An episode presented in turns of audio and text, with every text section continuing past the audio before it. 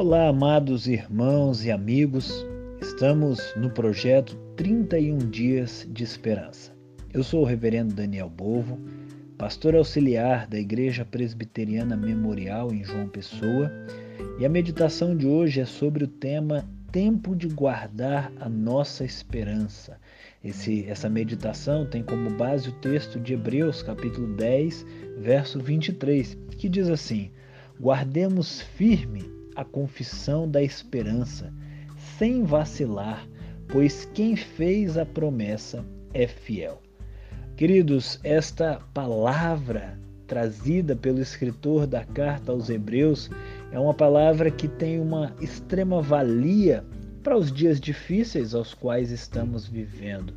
É possível que pessoas que não conheçam tão bem a Cristo já estejam há bastante tempo vivendo sem esperança, sem esperança de dias melhores, sem esperança de que as coisas poderão mudar, de que a situação poderá melhorar. A verdade é que os tempos maus, os dias ruins, são extremamente é, arriscados para roubar a nossa esperança.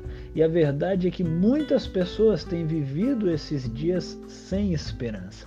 No entanto, o escritor da carta aos Hebreus traz para nós uma verdade muito preciosa.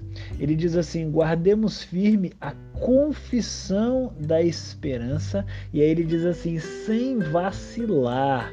E aí é interessante, por que, que nós devemos guardar sem vacilar? Pois quem fez a promessa é fiel. Essa é uma verdade maravilhosa acerca da nossa fé, acerca da esperança que existe em nós.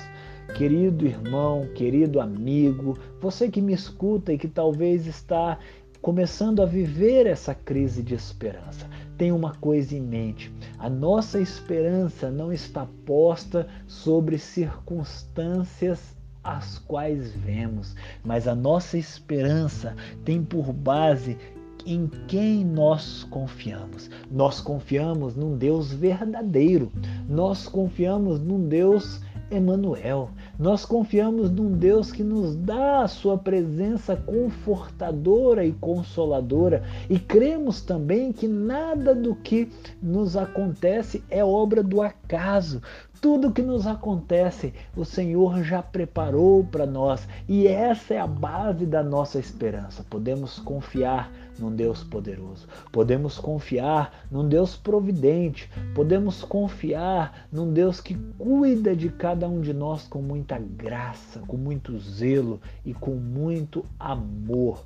Por isso, meu querido amigo, minha querida amiga, que você possa neste dia refletir sobre esta verdade. A nossa esperança não está posta sobre as coisas que podemos ver, mas a nossa esperança é com base na certeza que temos que o nosso Deus continua governando a nossa vida e ele tem o controle de todas as coisas.